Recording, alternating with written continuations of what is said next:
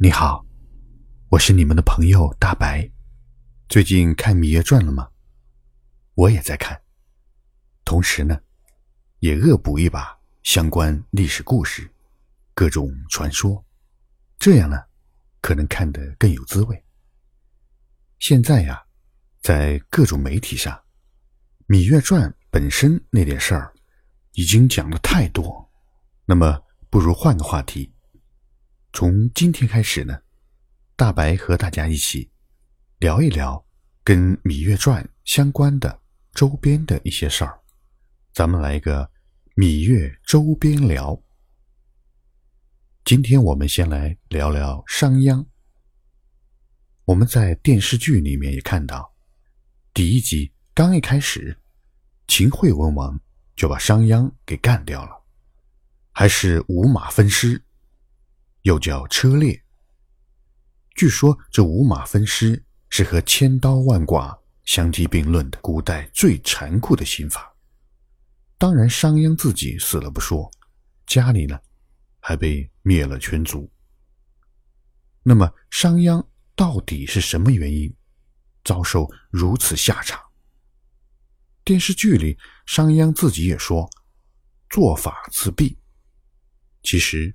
这是个成语，也正是司马迁在《史记·商君列传》里面对商鞅的一种评价。我们都知道，商鞅啊，这一生最大的业绩就是变法。商鞅之死，原因表面上看，好像是因为变法，这新的刑法过于严厉，得罪了太多人。其实呢？并没有那么简单。我们这一期的标题叫“商君必须死”，也就是说，商鞅的死有他自己作死的原因，也有别人必须除掉他的理由。所以，他即使不作死，到最后呢，还是个死。说起商鞅，这人啊，当年在魏国混，怀才不遇。没人愿意用他。后来碰到个贤明的君王，就是秦孝公。人家慧眼识英雄，最终呢用他当了相国，当时叫大良造，来搞秦国的法制改革。商鞅呢为了报答秦孝公，更是为了一展胸中的理想和抱负，将自己惊世的才华。和最美好的青年时光，全都贡献给了秦国。商鞅变法的矛头直指秦国的王公贵族，你没有军功就没有特权，把这些贵族老大们的特权一股脑儿给取消了。紧接着，废除井田，奖励耕战，又把他们的土地权也给剥夺了。这一连串的大动作。深深伤害了秦国各位老大们的脆弱的心灵。你得罪了老大们不说，更要命的是，商鞅同步颁发了一系列的严厉法规，比如著名的连坐法就是他推行的。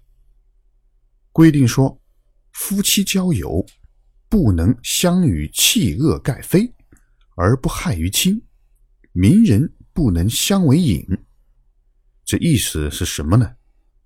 你就是最亲密的夫妻和朋友，出了事儿也不能互相包庇，必须要向政府检举揭发，否则被发现了连坐一块儿抓起来。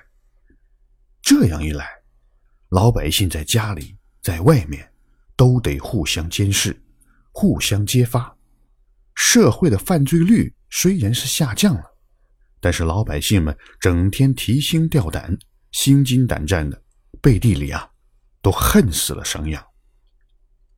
好了，商鞅唱的这一出，把秦国上下都得罪遍了。虽然秦孝公对他仍然是宠爱有加，升官进爵、封城封地，但是危险也慢慢靠近。这里面有个故事。也是商鞅的死亡导火线。说太子嬴驷就是这位秦惠文王，他呢有个老师是秦国的公子，名叫嬴虔。哎，你还别说，他的名字挺吉利哦。嬴虔呢是嬴驷的大伯，也就是秦孝公的大哥。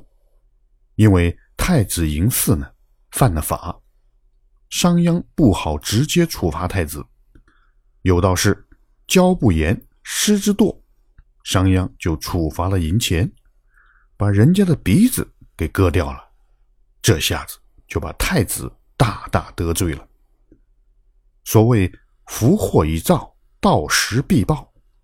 秦孝公一死，商鞅的好日子也就到了尽头。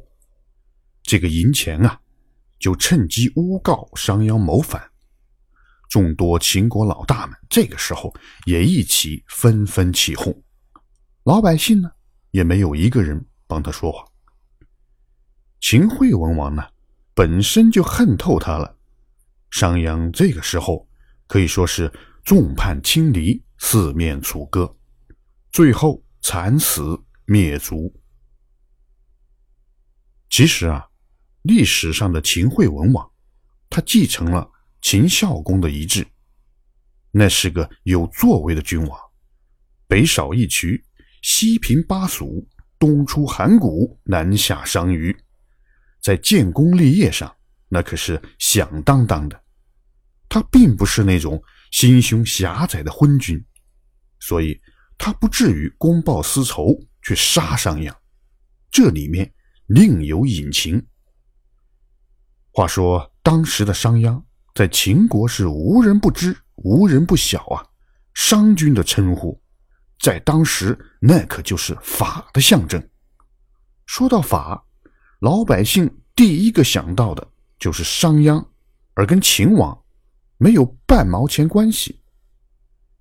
在《战国策》里面有个记载，说秦孝公在病重的时候，曾经想把王位传给商鞅，商鞅呢没敢接受。你说，要是他接受了，中国的历史恐怕又要改写了。《战国策》作为一部史书，虽然不可全信，但是也不至于去歪曲事实。这说明啊，商鞅当时在秦孝公心中的地位，那可是真的非同一般，简直抵得上一个亲儿子了。当然了，这也说明商鞅在秦国的地位非比寻常，绝对是一人之下，万人之上。常言道：“功高盖主。”商鞅这小子已经威胁到王位继承了，差点取而代之。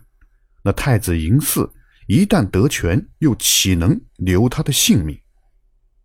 说到帝王之术，重在平衡天下。商鞅呢，只不过是无数王权的牺牲品之一。作为一个变革家的代表，商鞅坚韧。执着、薄情寡恩，但这是他能成功变法的关键。话说回来，才高之人往往自负，不懂得委曲求全，不懂得遮掩身上的光芒，最终呢，导致了他这个悲惨的结局。我们从电视里也能看到，商鞅虽然被杀了。但是他的新法却并没有被废掉，秦惠文王仍然是继续推行，这说明他并不是针对商鞅的变法，而只是针对商鞅这个人。商鞅的法用处大大的，而商鞅这个人任务完成了，秦国已经不需要他了，没他什么事儿了。对于嬴驷来说，以后老百姓只要提到法，脑子里只能想到一个人，那就是秦王。所以商鞅必须要被所有的老百姓彻底忘掉，商鞅全家全族都要被彻底忘掉。所以这个商君啊，他必须死。好了，亲爱的朋友们，今天的芈月周边聊就到这儿。咱们下期接着聊。